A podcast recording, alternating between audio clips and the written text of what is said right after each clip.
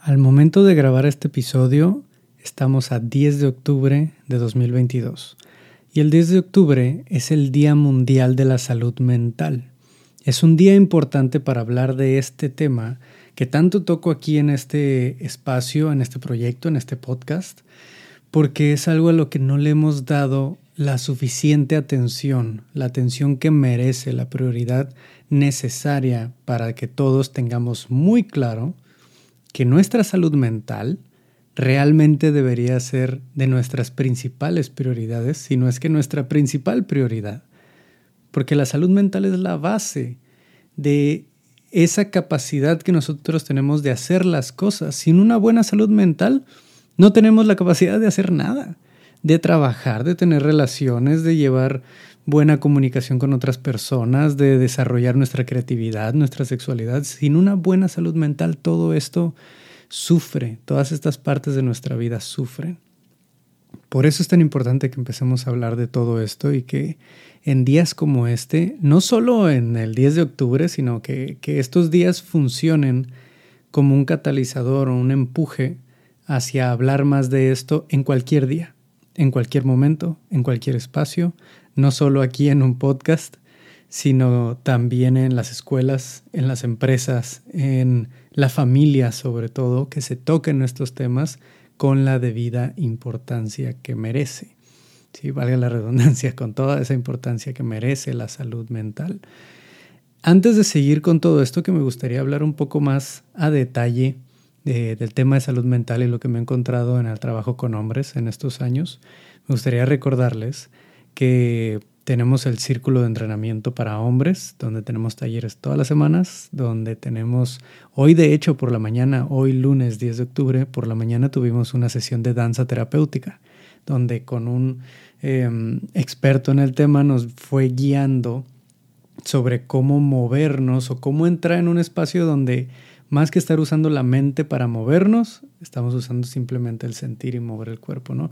Hacemos diferentes cosas, desde finanzas personales, movimiento, trabajo de sombra, tema de relaciones y sexualidad, diferentes temas y talleres y diferentes expertos que tenemos semana a semana con un grupo de más de 80 hombres actualmente con el que vamos trabajando constantemente y nos estamos acompañando. Somos una comunidad de hombres que estamos constantemente trabajando. Así que ya sea que quieras unirte al círculo de entrenamiento, tener más información al respecto o incluso trabajar uno a uno conmigo en una asesoría, puedes entrar a los enlaces de aquí abajo para que podamos acompañarnos de alguna manera, ¿no? Y bueno, regresando aquí al tema de salud mental, hay algunos datos que quisiera compartir aquí sobre el tema de la salud mental masculina específicamente. Quiero hablar sobre la salud mental del hombre. Y hay algunos datos que me parecen muy importantes que he sacado de varias fuentes distintas, tanto de artículos, de estudios, de censos y de diferentes eh, fuentes, que hablan sobre, primero que nada, que el hombre es tres veces más susceptible que la mujer a desarrollar una dependencia al alcohol. Sí, el alcohol muchas veces y muchas sustancias y malos hábitos como la pornografía, como la codependencia, como el alcoholismo, como el uso de drogas y diferentes eh, maneras en que nosotros podemos entrar en adicciones, em, vienen como una forma de regular esas emociones incómodas que vamos sintiendo o de incluso de reprimirlas, de evadirlas, de simplemente ignorarlas, hacerlas a un lado a través de algún hábito que nos permita entumecer y anestesiar esa parte. Sí, últimamente he estado hablando mucho de esto porque hay muchos hombres dentro de los círculos que vienen ya sea de grupos de alcohólicos anónimos o ya sé que vienen de situaciones pesadas de adicción a la pornografía o de alguna sustancia diferente en el que nos vamos dando cuenta cómo es que queremos anestesiar esas emociones incómodas porque no tenemos herramientas, no tenemos práctica de cómo sentirlas, de cómo abordarlas, de cómo permitirles estar o y o de cómo pedir ayuda cuando estamos sintiendo esas emociones que pueden ser pesadas, difíciles, no negativas, porque ninguna emoción es negativa, sino emociones incómodas, densas, pesadas, difíciles de sentir, pero que están ahí por una razón.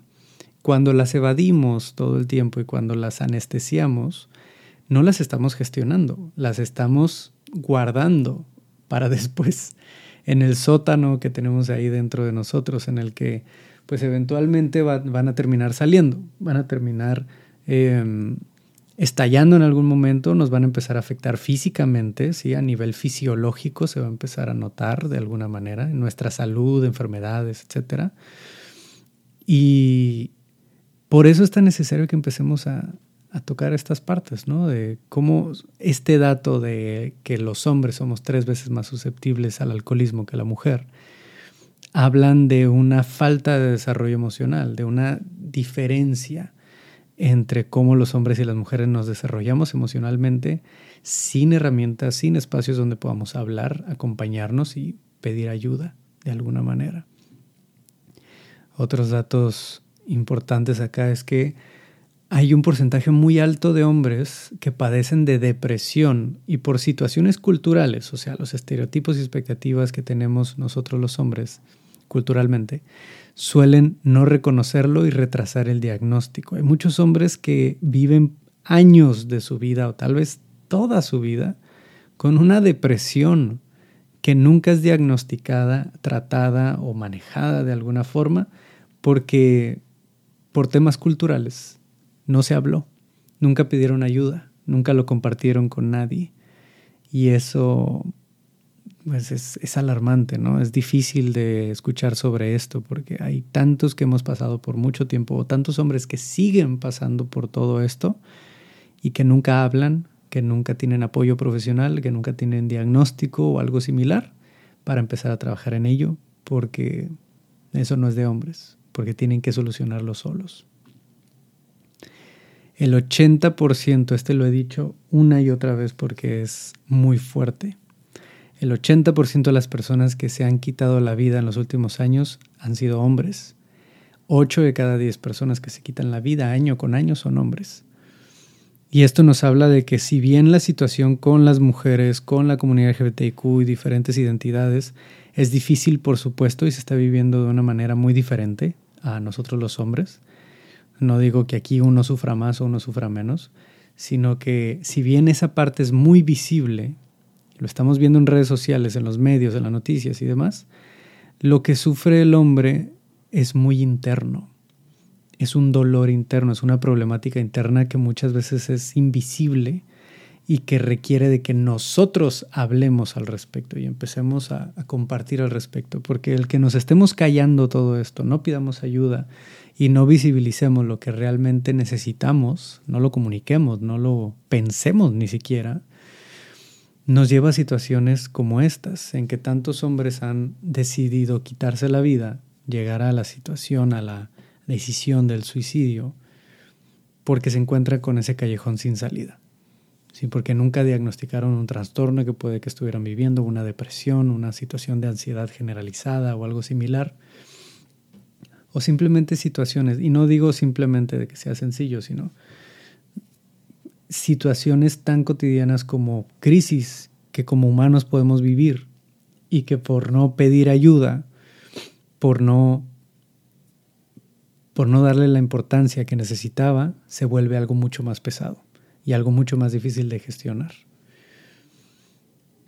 También tenemos otros datos como que el 95% de la población en prisiones son hombres y que el 90% de las personas sin hogar en México son hombres. Esto está muy relacionado con tema de adicciones también, con tema de no pedir ayuda y entonces querer solucionar todo por nuestra cuenta, el tema de trastornos que nos lleven a diferentes situaciones de violencia, de abuso y demás.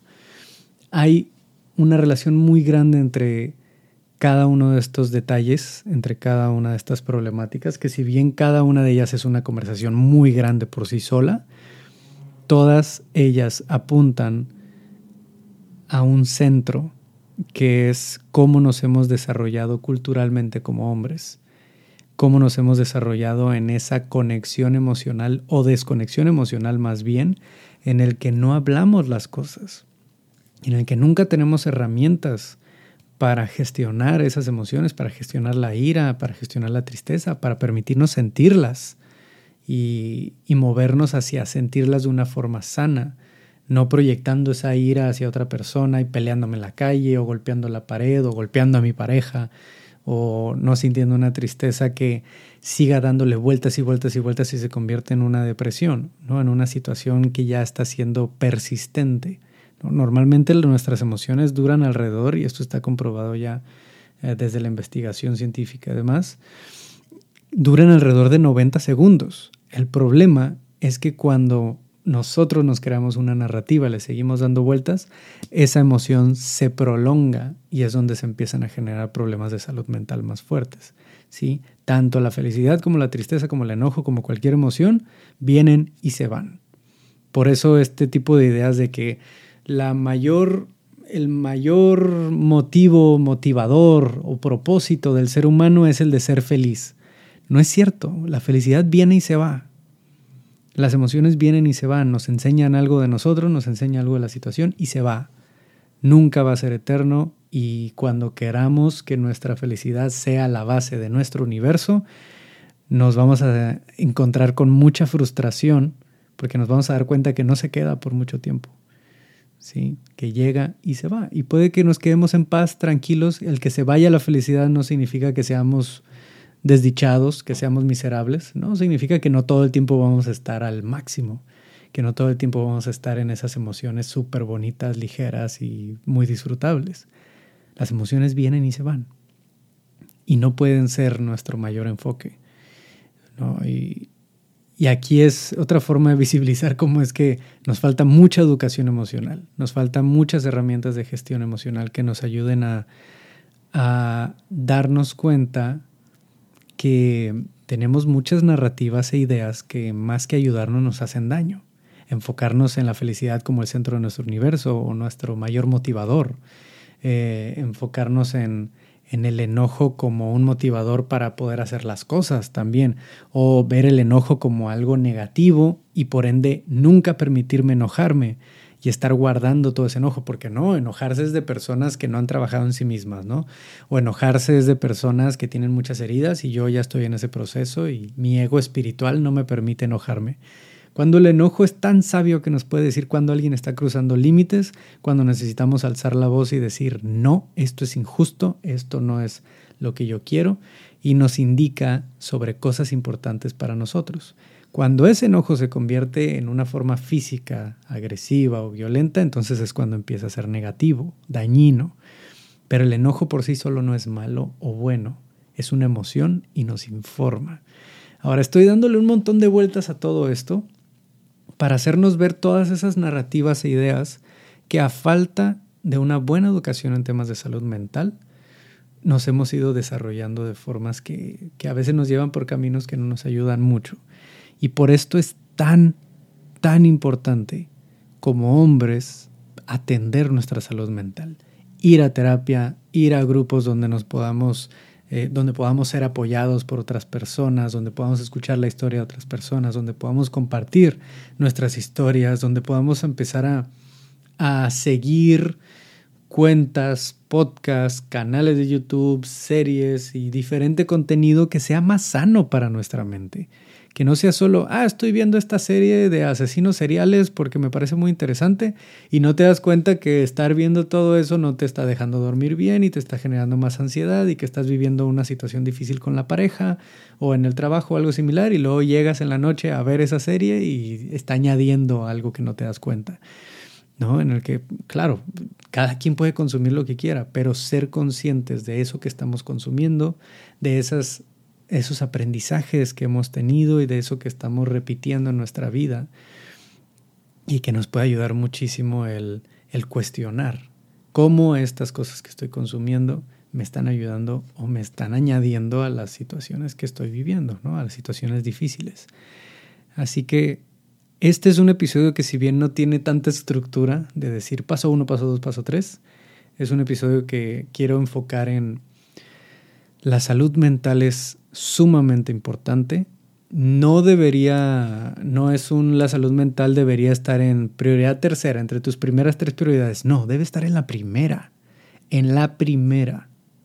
Tiene que ser tu primer prioridad estar bien tú, con la regla de la máscara de oxígeno, como en el avión. Primero te pones tú la máscara de oxígeno y luego se la pones a quien vas a apoyar. No puedes pasarte la vida ayudando a otras personas, trabajando todo el tiempo, queriendo proveer para tu familia, queriendo darle una buena relación a tu pareja, queriendo ser un gran hijo, ser un gran padre, ser todo, si no has atendido tu salud mental primero, si no tienes hábitos que te ayuden a cuidar de esa salud mental primero, porque eventualmente te vas a gastar de poner atención a todo lo demás y a ti y tu salud mental y emocional hasta el final. Eso nunca me ayudó a mí, eso nunca le ha ayudado a ninguno de los hombres que llega pidiendo ayuda al círculo de hombres, a las terapias con los psicólogos que trabajan con nosotros, a ningún espacio que sea de apoyo. Todos llegan con ese, me dejé de lado por mucho tiempo, no sabía el tema o qué tan importante era el tema de salud mental y apenas ahora lo estoy descubriendo en medio de esta crisis. No nos esperemos hasta estar en crisis. Muchos empezamos esto gracias a alguna crisis que vivimos, un catalizador muy potente. Pero no nos esperemos a que llegue la próxima crisis.